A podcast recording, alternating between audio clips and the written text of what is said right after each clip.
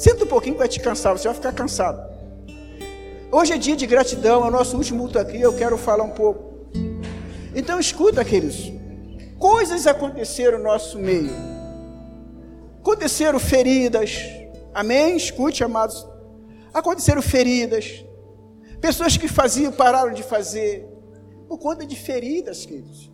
Que, que são criadas, às vezes, que nós é, ferimos pessoas. E quando nós não estamos ainda amadurecidos para ser tratado em algumas áreas, a gente fica doente, a gente abandona tudo, a gente fica maldizente, a gente fala mal mesmo, porque a gente está mal. Vamos falar, porque fiz isso comigo. Isso é natural do ser humano. Todos é assim, sem exceção. É uma defesa que nós temos quando nós somos feridos. Nós somos homáticos corpo, alma e espírito. Então a alma grita, a alma fala, a alma não aceita, a alma ela quer se defender sempre. Queridos, mas eu quero dizer para você, nós somos vitoriosos. Está vendo esse grupo de jovens que está aqui? Eles enchiam essa, essa, essa, essa parte aqui todinha. Mas escuta, queridos, nada mudou. O Vinícius foi puxando alguns versículos de encorajamento, de, de vida, coisa e tal. É desse jeito. Agora, quando você confia no Senhor, querido, o homem ele pode te, te, te frustrar, mas você perdoa mesmo as pessoas te frustrando. Porque quando ela não tem o conhecimento, a maturidade de entender o nível que você está, ela nunca vai entender a sua razão, a sua posição, a sua atitude. Quando nós estamos no nível raso, olha aquele milagre de Pedro, você lembra? Pedro estava no lugar raso, mas só que no lugar raso, Deus sabia que ali o nome dele não ia ser glorificado. Jesus falou: Pedro, você vai lá para o mais fundo. Querido, sabe por quê? Porque no raso é o nosso recurso, é o que eu posso fazer. Aqui eu posso me, virar. Mas Jesus falou: vai para o fundo. Escuta, amados. E quando nós estamos no raso, nós somos pessoas almáticas. Pedro estava murmurando a noite toda. Pescamos a noite toda e não pescamos nada. Vamos lavar as redes e vamos embora. Já no amanhecer. Mas Deus olha assim, a noite toda ele trabalhando, não pescou nada. Mas eu vou tirar ele daquele nível raso e vou levar para o mais profundo. E ele foi. Quando chegou lá, ele lança a rede, ó Senhor, sobre a tua palavra eu vou lançar as redes, mas ó, tem a noite toda, mas sobre a tua palavra eu vou lançar as redes. E a palavra fala que ele lançou, e quando ele puxou, não podia puxar, e o barco começou a pender para afundar, porque os peixes que eles pescaram era tanto. E quando chega na beira da praia, eles largam tudo, e agora vai seguir Jesus. Você sabe por quê, queridos? Quando nós não temos a experiência, a maturidade de entender quem é Deus, a gente abandona tudo. Abandona tudo. Olha o exemplo desse menino aqui, desse servo Jó. Ele faz, e mais alguns amigos deles começaram a condenar Jó. Mas olha o que ele diz ali no verso 8. Olha o que ele diz ali. Olha o que, que Deus fala para ele. Verso 8 do 42. Você vê o que, que Deus faz com os amigos que acusaram Jó. Isso é verídico. Agora peguem sete touros e sete carneiros e leve a Jó e ofereça como sacrifício em favor de vocês. O meu servo Jó orará por vocês e eu aceitarei a sua oração e não os castigarei como merece, embora vocês não tenham falado a verdade a respeito como Jó falou. Amém? A justiça, querido, vem no meio. Todas as pessoas que me maldizem, que maldizem a gente, querido, Deus faz isso. Eu não estou preocupado com os maldizentes. Porque Deus, Ele traz justiça na sua vida. Você não tem que mal, mal, maltratar. Você não tem que revidar. Deus trata. Então, hoje nós estamos aqui, querido, com muita graça, com muita alegria. Sabe por quê? É o melhor de Deus. E nós queremos agradecer, querido, por tudo isso. A Juliana que está aqui, coitada, desde chegou do Rio aqui, ó. Nós conhecemos aquela ovelhinha ali, foi uma das primeiras ovelhas que nós conhecemos aqui em Campinas. Entendeu? O Eric tava, ainda estava na barriga sua? Estava na barriga de Juliana aqui, ó. Olha, esse garoto aqui, ó, estava na barriga da Juliana, gente. Então, nós temos a história já. Vamos olhar, vamos fazer o retrospecto da nossa vida e começa a olhar lá atrás. Começa a olhar como foi os procedimentos. Agora que nós estamos aqui para um renovo, para um conserto, para a reconstrução de muros. E nós vamos retratar, tratar as estruturas. O que, é que precisa tratar nessa estrutura que está tá defeituosa? Que não está deixando as coisas andar direito, que não está deixando as coisas prosperar como o Senhor quer, que está impedindo a glória de Deus se mover no nosso meio, apesar de nós termos uma unção, como diz lá 1 João 2,27, né? a unção que nós temos. Aí você coloca lá, é, Colossenses 3, 14. Então, essa direção é isso aqui que Paulo, hoje, o Espírito Santo falou comigo, lá na minha casa. O que vocês precisam exatamente está aqui.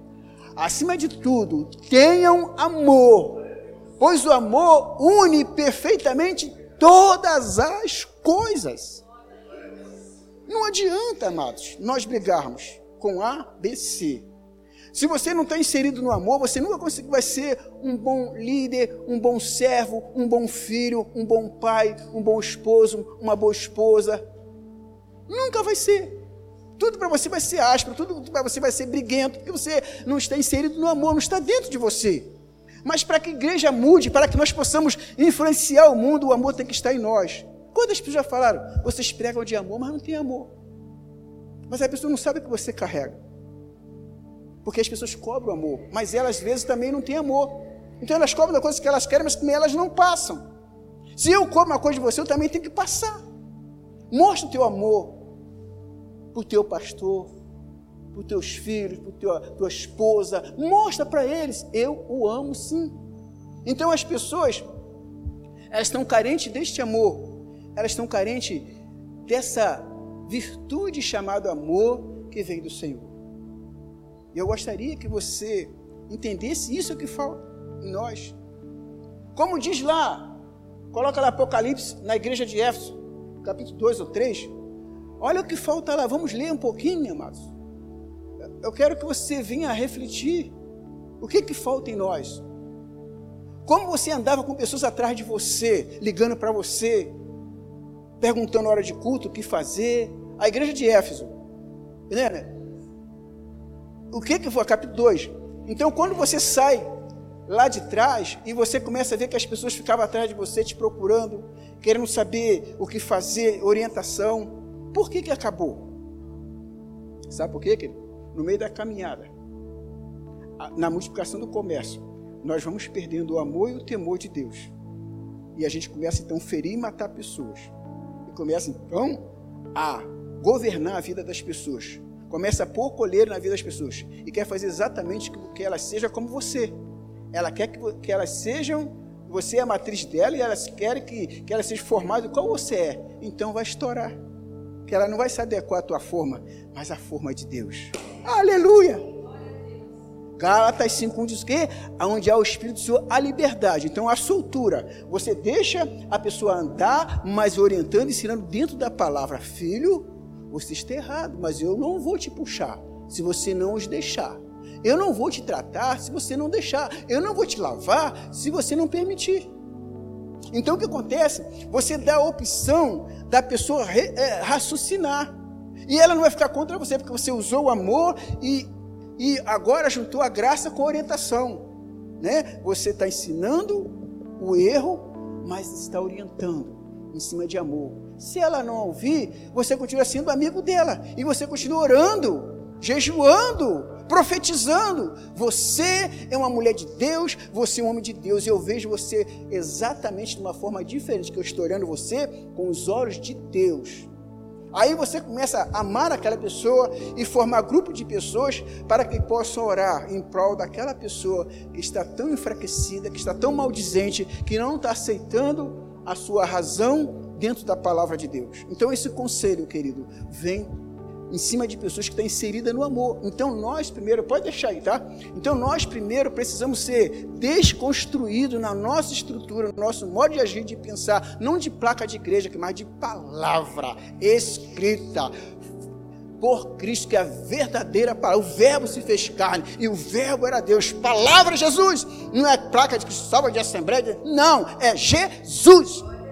Então você começa a ensinar a igreja não pela placa, mas pela estrutura de Cristo, sobre a doutrina dos apóstolos. Então você começa então a receber resultados, porque você não está defendendo uma placa, você está defendendo e ensinando o que diz a palavra de Deus. Amém? Então você vê, querido, que as coisas começam a funcionar. Porque você está inserido no amor, então o irmão pecou. Está vendo aí, Ronaldo? Não te disse? O irmão está em pecado, cara. Quem mandou você falar para o Ronaldo? Se você que sabe. Não, você vai ter que tratar agora com ele. Você não vai espantar ele, não vai dizer para ninguém, porque ele vai ser teu amigo e te pedir proteção. E agora você vai sentar com ele e vai ensinar, filho, olha como você está. Agora eu estou fazendo para você o que Jesus também faria no meu lugar. E eu quero fazer igual Jesus. Eu vou te proteger, eu vou te cuidar, eu vou tratar de você. Então, querido, quando, quando você tem amor, você consegue trazer resultados para as coisas. Talvez você faça, ah, mas ele está falando de amor, mas não existe amor. Existe sim, querido. Existe sim. Todos nós temos amor. Só que você deixa o teu amor ser sufocado. Tá vendo? Pelas influências do mundo, pelas. Ó. As influências que vêm seus ouvidos. As pessoas veem maquina. As coisas, jamais. E você fala assim, gente, como é que pode? Então você tem que se limpar por dentro. Corpo, alma e espírito.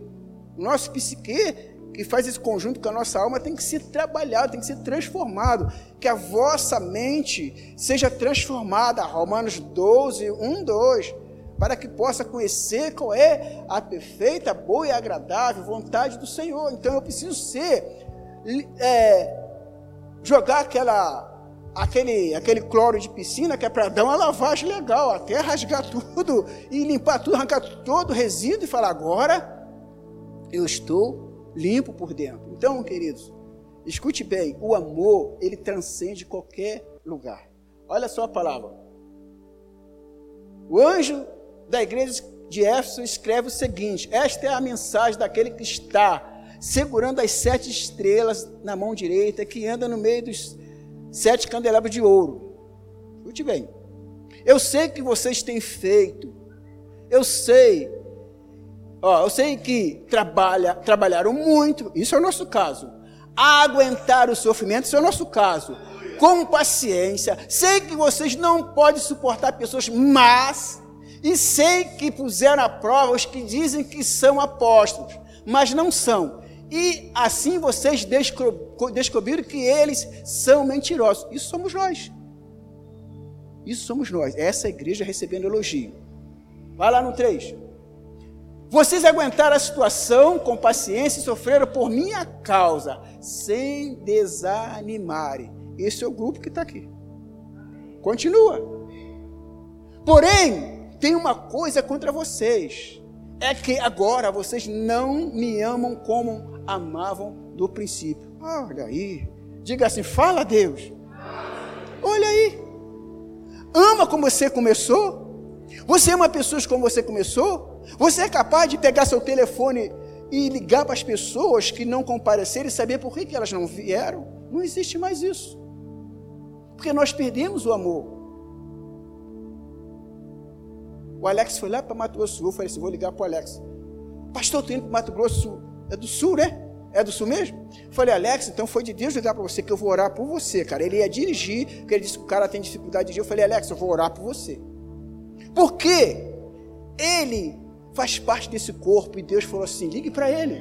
Porque Deus ele corta, aquele todos os males. Ele usa pessoas. Talvez no reino do Espírito você pode não entender as coisas. O que aconteceu? Ah, mas estou indo para o Mato Grosso. Ah, então é por causa disso que Deus mandou falar com você. Queridos, quando você tem amor, você se preocupa com as pessoas. Você não é nojento, chato. Você está se preocupando com as pessoas que você ama e até as que você não ama que não te amam, que não estão conosco no meio, mas você ora para que Deus venha salvá-los e trazer para estar juntamente conosco neste corpo chamado Cristo. Agora escuta. Porém, tem uma coisa contra vocês, e que agora vocês não me amam como me amavam no princípio. Nós deixamos isso. Isso é o amor que nós deixamos. Passa bem, faz assim uma, uma retrospectiva e olha lá para trás. Como você era e aonde você parou. Aonde você parou? Ah, mas a igreja? Não. É palavra? Não. Está dentro de nós toda a situação. Você parou. Não foi Deus que parou, você parou. A unção ela continua em você. A, a glória de Deus continua no mesmo lugar, mas nós paramos. Aí ele diz lá: Lembrem do quanto vocês caíram. Lembrem do quanto vocês caíram. Arrependam-se dos seus pecados e façam o que fazia no princípio, ou seja, no início. E não se se não se arrependerem, eu virei e tirarei o candelabro de vocês do seu lugar. Tem que voltar, querido. Isso é ordem do Senhor Jesus. É Jesus falando. Volta de novo. Ele fala que tira. Às vezes pessoas perdem ministério, não responde mais o propósito de Deus porque parou. Parou. Ah, mas foi o diabo, foi você que parou. Você parou, então foi retirado. Aí escuta lá, no verso 6. Mas vocês têm a seu favor isto: odeia os nicolaítas, o que os nicolaítas fazem, como eu também os odeio. 7. Portanto, se vocês têm ouvidos para ouvir, então ouça o que o Espírito de Deus diz às igrejas. Aos conseguirem a vitória, eu darei o direito de comerem da fruta da árvore da vida que cresce no meio do jardim de Deus. Amém? Então você vê, querido, que tudo é, movimenta para o amor. Por que, que as famílias são destruídas? Por que, que as famílias caem? Por que, que a igreja oscila? Aí nós começamos a entender que o sacerdócio, querido, se ele não é funcional, as coisas vão acontecer dentro da igreja. E às vezes nós é, colocamos culpas em líder, em pastores, em apóstolos, nada. Querido, a culpa está no nosso sacerdócio, que nós não estamos exercendo dentro do nosso lar. Então você vê que tudo começa dentro do lar. O fofoquês começa dentro do lar. A maldição vem dentro do lar. Arranca o espírito de Simei. Deixa eu ver se eu me lembro aqui, 1 Reis 32, não estou lembrado agora o versículo. O espírito de Simei, ele amaldiçoou Davi. Ele veio debaixo de maldição. A pessoa que amaldiçoa tem o espírito de Simei. Então, lá em 1 Arroz, capítulo 2, não me lembro bem o versículo agora. Ele amaldiçoava, e às vezes nós, como no nosso sacerdócio, nós chegamos dentro de casa, ficamos maldizendo pessoas, amaldiçoando pessoas. Aí, ó, cai. Você ia, ia, psh, desceu. Então, escuta, querido. Nessa noite, eu gostaria de pregar um, um, um pouquinho aqui, talvez não, não dê muito tempo. É o nosso último dia aqui. Olha para essas paredes, olha para tudo aqui e fala assim: tchau, prédio, porque eu estou com Jesus. A minha vitória não está em você, a minha vitória está em Cristo. A minha salvação não está no lugar geográfico, não está no ambiente, não está em quatro paredes, mas está no Senhor Jesus. Escuta, querido. A igreja nos últimos dias se der tempo, mas eu creio que eu vou dar uma corridinha aqui. Sempre. Todos perguntavam a Jesus, porque Jesus era humano como nós, né? Jesus precisava do Espírito Santo. Interessante nós entendermos isso, que ele, como homem, ele precisava do Espírito Santo como nós, embora ele sendo Deus. Mas a natureza humana tinha que permanecer nele, porque ele foi gerado no ventre de Maria, então tinha natureza humana, não tem como negar. Então escuta, querido. Então a igreja nos últimos dias, Lucas 17, do capítulo 20 ao 21, você já sabe, nós vamos ler até o 22, 23, mas aí, e depois nós vamos dar uma paradinha e vemos. A Bíblia fala, queridos, escute que eu quero te trazer uma conversa. Trabalhe em cima da sua salvação, querido, da sua casa. Toda essa mensagem fala de salvação, fala de Noé, fala de Ló, fala de Davi, fala de Sansão. dentre esses quatro que eu falei, só teve um que deu ouvido quem? Noé. Ele só obedeceu, ouviu e construiu a sua arca. Só estou só adiantando aqui, mas Ló, ele teve que sair da sua casa, porque o anjo foi tirado dentro de casa. E depois eu vou explicar um pouco. Existe um peso, querido, espiritual na vida do servo de Deus. Um ambiente de peso das trevas que pararam esses homens na hora que tinha que tomar decisões. Isso é verídico, é real. Aconteceu com Davi, aconteceu com Ló e aconteceu com Sansão. O ambiente, quando está sob trevas, querido, que tem um principado que domina e começa a paralisar, quando nós não nos atentamos para Deus, você não tem força para orar, amém? Pode dizer aí você. Você não tem força para orar. Você orava uma hora, duas horas, você agora ora dois minutos, três minutos, porque você está fraco, está debilitado. As, ninguém gosta de falar isso, né? mas as forças das trevas, o principado do ambiente, que está paralisando o ambiente da igreja, que está te paralisando do, do propósito de Deus, ele começa a trazer peso. E você começa a não ter forças para lutar. Isso aconteceu com Ló, recebeu o aviso, mas ele não conseguia sair. Porque o pecado da imoralidade, o espírito de imoralidade estava na cidade, estava prendendo Ló em sua casa. E ele não conseguia sair. A ponto de Deus falar: envia os anjos para lá tirá-los, porque senão ele não vai sair. E eu vou mandar fogo nessa cidade. E ele não conseguia neutralizar Sodoma e Gomorra. Ele não conseguiu paralisar. Amém? O pecado da cidade. Você entende, querido? Existem forças infernais que lutam contra a igreja. Aprenda isso. Talvez você não é o que era antes, então avalie isso. Avalie. Veja o que está acontecendo. Você não está mais movendo as suas mãos, sabe? Como Moisés movia, as coisas aconteciam. A sua voz já não está tendo mais aquela, aquela resposta, não está mais ecoando ao céu. Ó. Senhor Jesus, repreende agora. Ela desce, repreendeu. Talvez não aconteça mais isso. Talvez você se poxa, eu oro, oro, parece que as coisas estão cada vez difíceis. Cada vez eu oro para tirar a depressão, fico mais oprimido. Cada vez eu oro para me dar paz, mais eu fico atribulado. Cada vez eu peço para tirar minha insônia, cada dia eu fico acordado. Eu rolo na cama de um lado para o outro. O que está acontecendo? Hein? Hein? É Ele. Só que os nossos olhos naturais, amados, não enxergam essas coisas. Está tirando você do propósito. Você está morrendo e não está ouvindo. Vou adiantar aqui. Qual foi o caso de Sansão? O que, que houve com Sansão? Sansão tinha força, mas não tinha visão. Amém? Tinha força, mas não tinha visão de reino. E Deus levantou Sansão para libertar através da, sua força e tirar o povo de Israel daquele cativeiro, daquela covardia que eles faziam com o povo hebreu. E Sansão, então, se manifestava e lutava e vencia. Mas escute bem, querido, que, que as forças do ambiente e o, o pecado da imoralidade começa então norteou, foi nortear a sanção. Escuta, querido, eu posso ser norteado, mas eu preciso da graça de Deus sobre a minha vida. Você está muito ousado, mas eu preciso fazer uma coisa para parar esse cara. Aí você, puxa, cara, eu não posso de orar, de jejuar, eu preciso me consagrar, me guardar, porque você está jogando fogo em cima deles.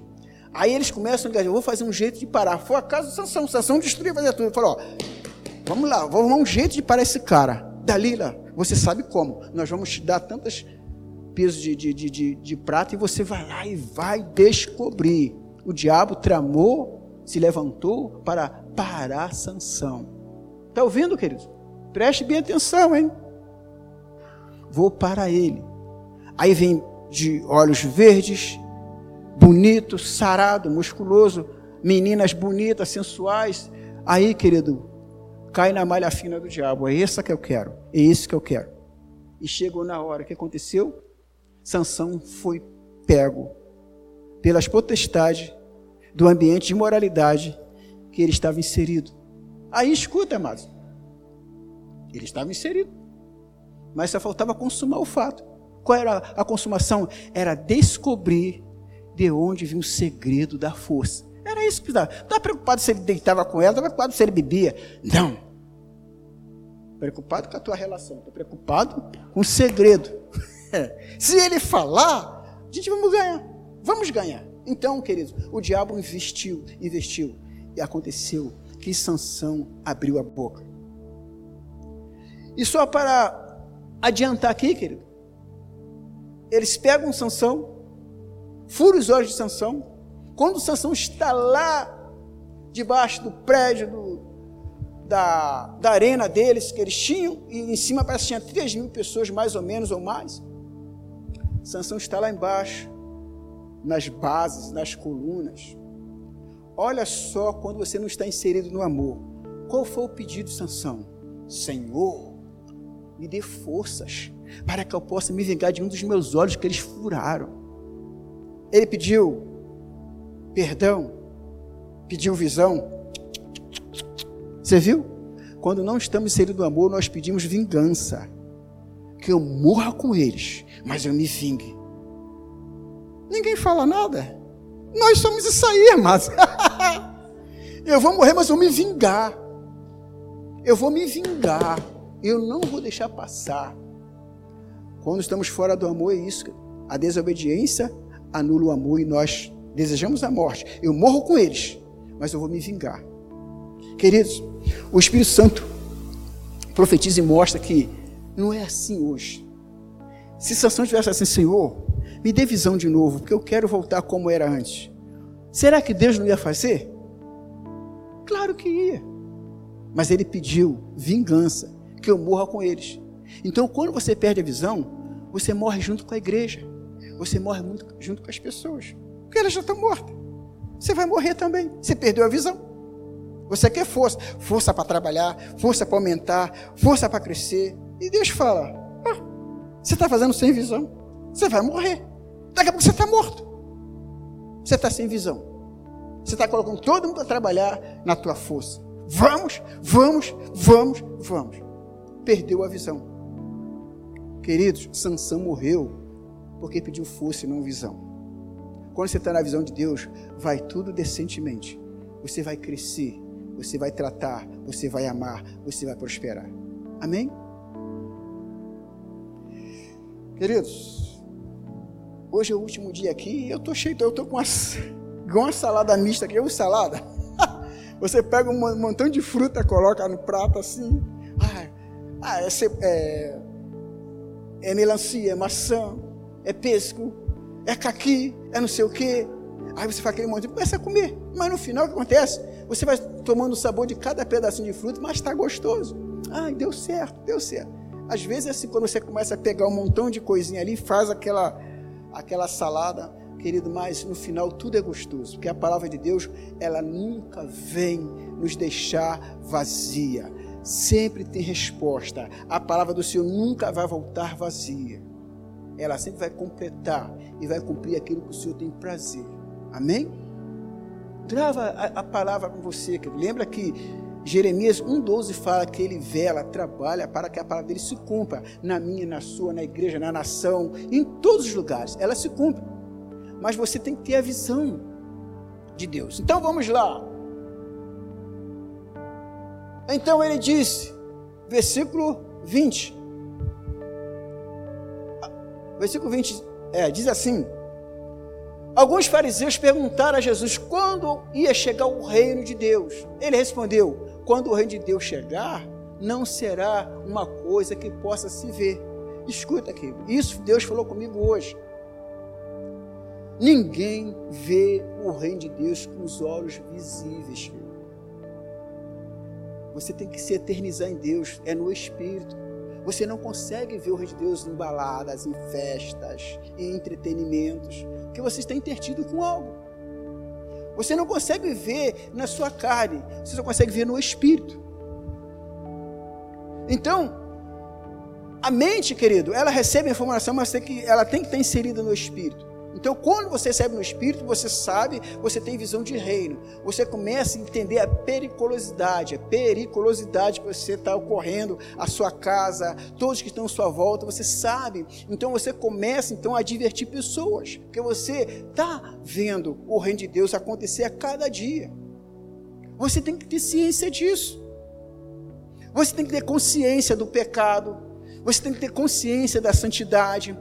Você tem que ter consciência do, do comprometimento com o reino de Deus. Você tem que ter consciência das coisas. Consciência é que você está ciente do que está acontecendo, do seu erro, dos seus acertos, sabe? Do seu procedimento, da sua movimentação, de que você está fazendo, se realmente está dando certo, se isso está no coração de Deus. É isso, querido. Porque eu não estava satisfeito em sair daqui. Deus falou para mim: não é o que você quer, eu sofri. Você fica pensando nas pessoas, os irmãos ô oh, irmão, que Deus te abençoe. Oh, legal, oi, pastor. Você se acostuma com tudo. Você se acostuma com lugar geográfico, você se acostuma com pessoas, você se acostuma com casa, tudo tem. O ser humano é assim. Ele começa a se apegar nas coisas. Mas quando nós estamos no reino de Deus, você não tem que ficar olhando para o lugar geográfico. Oh, Abraão sai da tua terra e da tua parentela. Mas, Senhor, é mesmo, Senhor? Sim. Sai. Coisa de louco. Coisa de louco sair de um lugar. Coisa de louco se afastar da família. Coisa de louco sair do rio e vir para cá. Você não sabe como eu sofri. A sua terra natal, onde você tem tudo nas mãos a hora que você quiser. Você bate no telefone, ó, oh, estou desempregado, eu preciso do emprego. Vem aqui. Ó, oh, tem um parente meu que está precisando. Ele vem aqui. Até gerente de banco eu era assim, ó. Eu conseguia. Empréstimo, conseguia fazer tudo. Sabe por quê, querido? Você passa a ser conhecido no lugar. Mas, querido, chega um dia que Deus fala assim: agora, deixa tudo. E siga-me. E agora? Abraão saiu.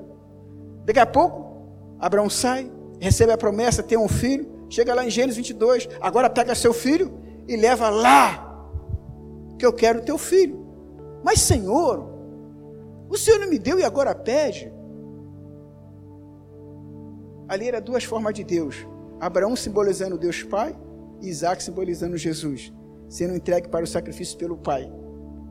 Você entendeu? Então tudo tem um significado, tudo tem uma razão, tudo porque Deus fez. Então o que nós precisamos entender e compreender para poder estabelecer algo na nossa vida. Deus quer isso. Agora eu preciso da clareza de Deus. Você precisa ser esclarecido, senão você fica perdido. Você fica andando para todo lado com o pessoal apontar. Ah, mas a igreja vai para lá agora? Ah, não vou mais lá não. Ah, é muito longe. Aí Deus fala, você está vendo? Você não entendeu nada. Você não entendeu nada. Você não entendeu o que é ver o reino de Deus. Você não entendeu. Então, amados, escute bem. Os discípulos entenderam isso que ele falou. Quem está junto de Cristo entende. Eles entenderam. Os discípulos entenderam muito bem. Mas alguém interrogou Jesus. Já começaram então os religiosos agora. Ah, mas espera aí, vamos entrar agora e perguntar uma coisa a ele sobre João. Não tinha nada a ver uma coisa com daqui a pouco um levanta. Mas espera aí, Jesus. Por que, que os discípulos de João jejum teu não? Eu falei, que tem uma coisa a ver com o outro. Você viu? O religioso sempre procura algo para perguntar para trazer para o lugar que ele quer. Aí Jesus olha. Por que os, os discípulos de João, Jesus e o teu não? Aí, querido, escute bem. Isso aí está em Lucas, capítulo 5, do 33 ao 35. Aí Jesus começa a explicar por que os discípulos de João jejuam e os seus não. Respondeu Jesus. Eu vou dizer aqui nas minhas palavras: pode jejuar o convidado enquanto o noivo está na festa? Amém? Como é que eu vou. O, Ronaldo vai jejuar se a festa é da Joyce, está cheio de convidado. Ele diz: pode. Os convidados jejuar enquanto o noivo está na festa? Tem cabimento isso? Jesus é sábio, né? Sabe. Aí escuta, amados. Aí ele diz: depois de retirado o noivo, então eles jejuarão. Amém? Eu estou só acelerando aqui, o versículo está lá para nós não perdermos tempo. Então, depois do novo ser retirado, eles jejuarão. Então você vê, amados, que eles procuram algo dentro do, do contexto para trazer perguntas. E eu quero trazer mais uma coisa para você. Jesus disse para ele assim: Olha, sabe por que jejua? Porque eles estão comigo, estão aqui junto comigo.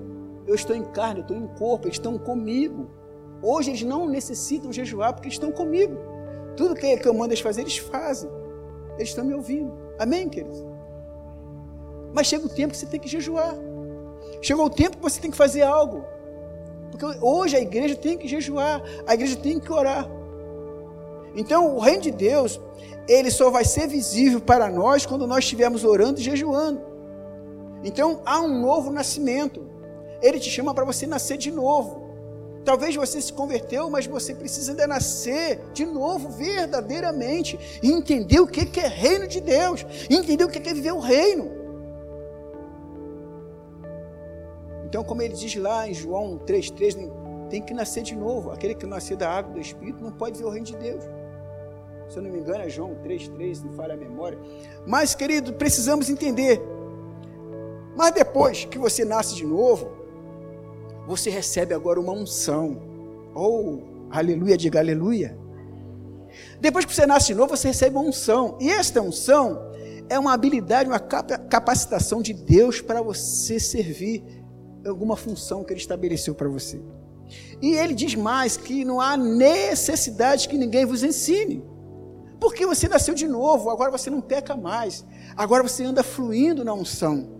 Você anda agora em obediência e santidade, como diz o Senhor. Então, assim diz a palavra. Então, essa unção, querido, ela não te deixa você errar. Diz aqui a palavra: depois do novo nascimento, você recebe uma unção. Então, você necessariamente começa aquela pessoa estável no reino de Deus. Você começa a ver o reino de Deus visivelmente pelos seus olhos espirituais, porque você entende isso. O Espírito Santo está em você.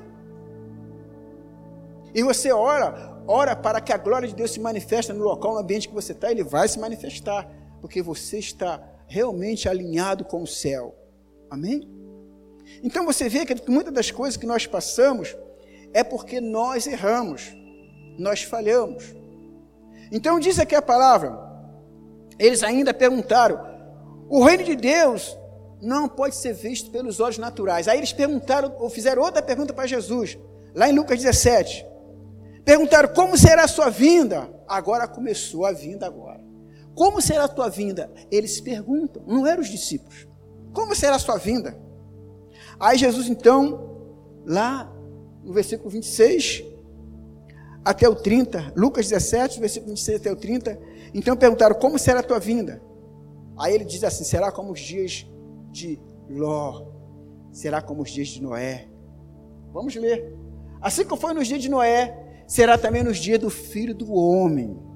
Olha, escute bem, querido. Olha, somos agora advertidos para a nossa salvação, para a vida do filho do homem. Olha lá, 27. Todos comiam e bebiam, e os homens e as mulheres casavam, até o dia que Noé entrou na barca ou na arca. Depois veio o dilúvio, matou todos. 28. A mesma coisa aconteceu no tempo de Ló. Todos comiam, bebiam, compravam e vendiam, plantavam e construíam. 29. E no dia em que Ló saiu da, de Sodoma, choveu do céu fogo e enxofre e matou a todos. É assim, querido, que nós precisamos ficar atento na nossa vida. Está tudo bom, está tudo legal, mas nós não sabemos qual o dia da vinda do Filho do Homem. Deus ali estava sinalizando a sua vinda, Jesus estava sinalizando a sua vinda. A igreja tem que ouvir e guardar a palavra do Senhor e a sua salvação. Então nós não podemos, querido, ser desobediente. Como Paulo fala lá em Efésios 2, que não vamos ler, Paulo começa a dar uma, um trabalho nos desobedientes e nós precisamos ter que decidir qual o curso que nós temos dado para a nossa vida. Se o nosso curso está pendendo para o mundo ou para Deus. Para onde estamos dando o curso da nossa vida? Estamos dando para o mundo ou para Deus. Isso nós temos que decidir. Chegou o momento que é de nós olharmos, entendermos o que, é que nós temos feito da nossa vida. O que, é que eu e você temos feito da nossa vida. Jesus pergunta isso. Jesus pergunta isso. Jesus espera isso de nós. Esse reconhecimento. Por quê? A Bíblia fala que Jesus é, é a ressurreição e a vida. Ele está aqui para ressuscitar. Ele está aqui para nos tirar de uma morte, de uma mormidão, como o Ronaldo fala, né? Ele está aqui pronto, mas nós precisamos estar atento em cima da palavra, estar alerta nesses sinais que a cada dia está sendo levantado para nós. Os profetas sinalizam.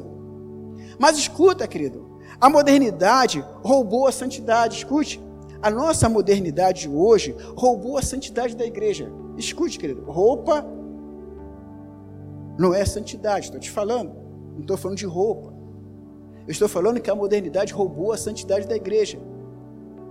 Você pode usar pince, você pode usar o que você quiser, mas você é santo. Não estou falando aqui de moda. Nós somos uma igreja jovem, uma igreja de Deus, uma igreja que você tem soltura, uma igreja livre, mas você tem que examinar o que está sendo roubado de você. Será que o diabo está roubando a tua santidade? Então você precisa então entender se a sua a modernidade está roubando a tua santidade. São duas coisas que nós precisamos entender, porque nós vivemos nesse mundo hoje de pós-moderno que nós estamos anulando algumas coisas da Bíblia que achamos que não é necessário isso, mas isso aí é uma heresia. Isso é uma apostasia. Muitos estão sendo apostatados na fé por conta da modernidade, achar que isso não é mais necessário. Então, se é necessário, eu vou andar como? Tá? Então, modernidade dentro de um padrão, dentro do limite. O que eu posso, o que eu não posso. Até onde que eu vou. Então diz aqui, roubou também o sacerdócio no lar. Os maridos hoje não têm mais autonomia de casa. Cala a tua boca! Quem manda aqui sou eu. Por quê, cara? Nós cedemos isto.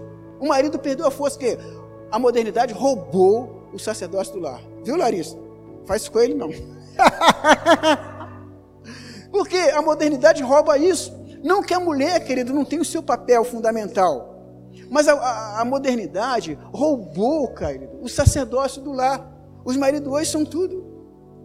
Tá bom, tá bom, querido, tá bom, tá bom. Você falou, tá falado.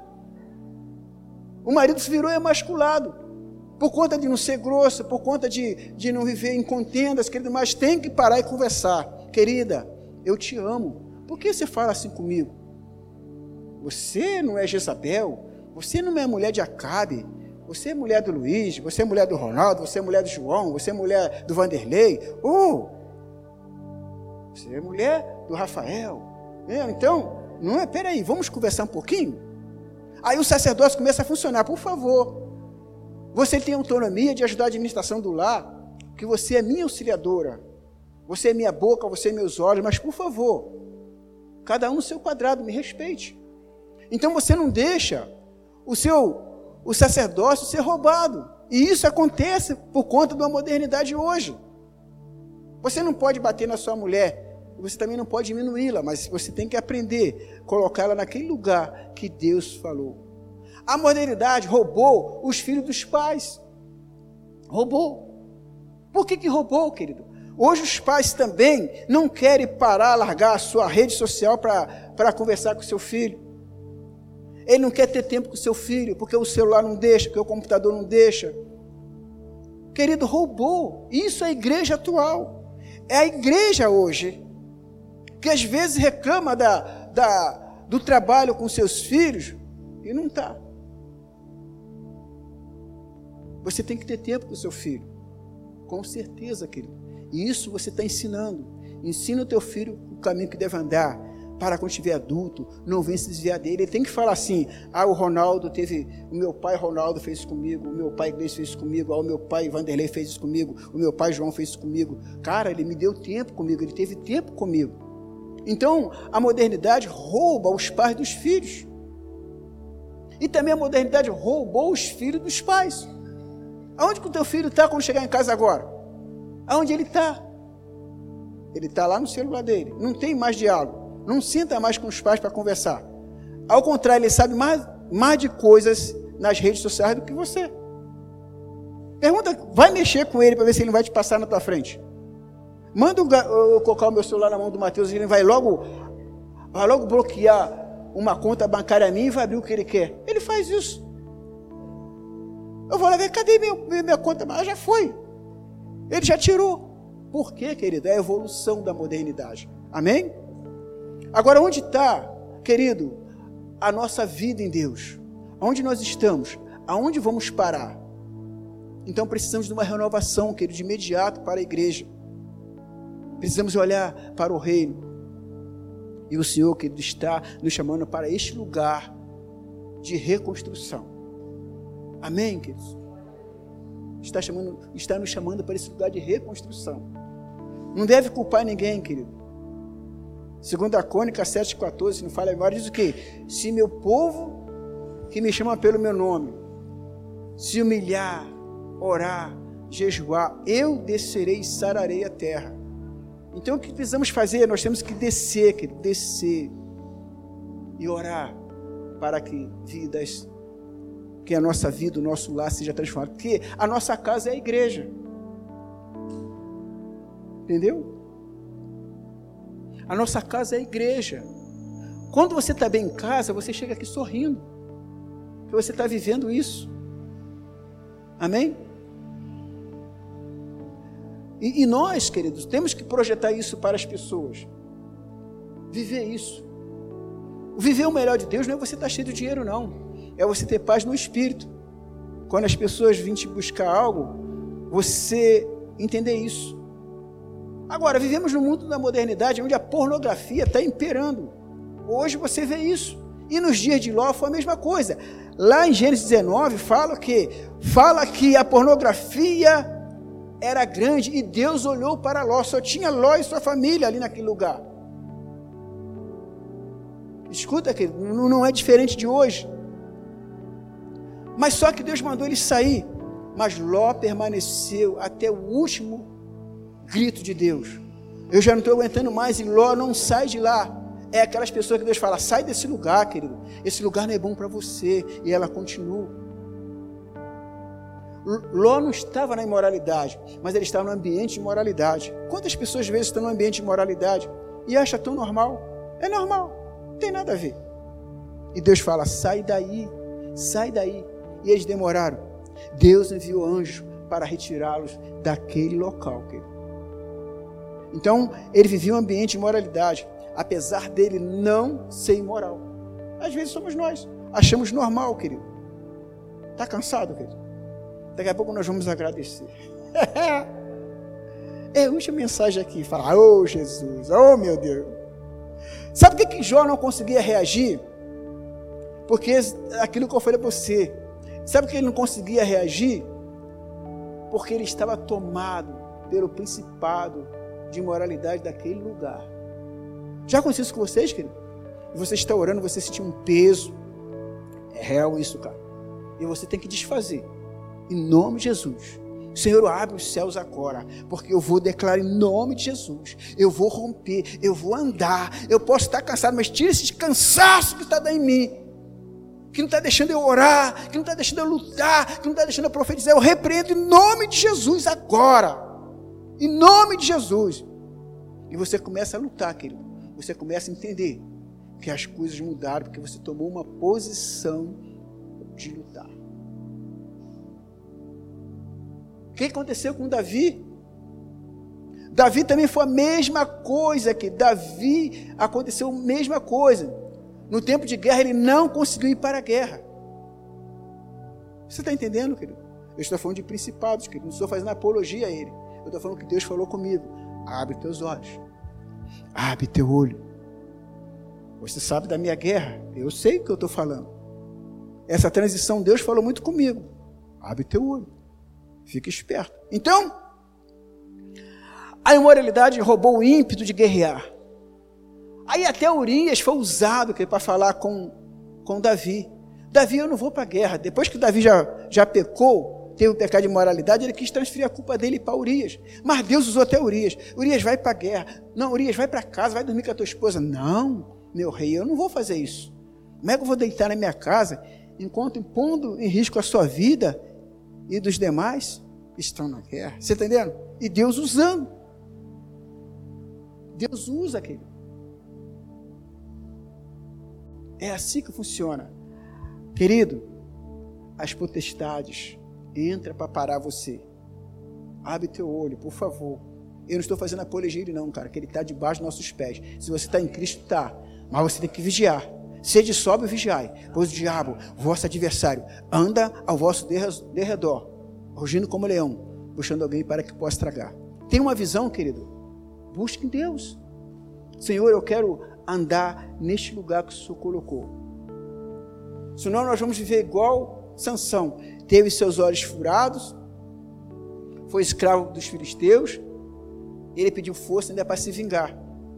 Quando ele não tinha amor, não tinha amor, então eu vou ter que me vingar. Eu vou me vingar deles. Eu vou matar, eu vou morrer, mas eles vão morrer comigo. Escuta, querido, quando nós perdemos a visão, nós morremos também com o povo que está debaixo de um juízo. Amém? Fica de pé em nome de Jesus, querido.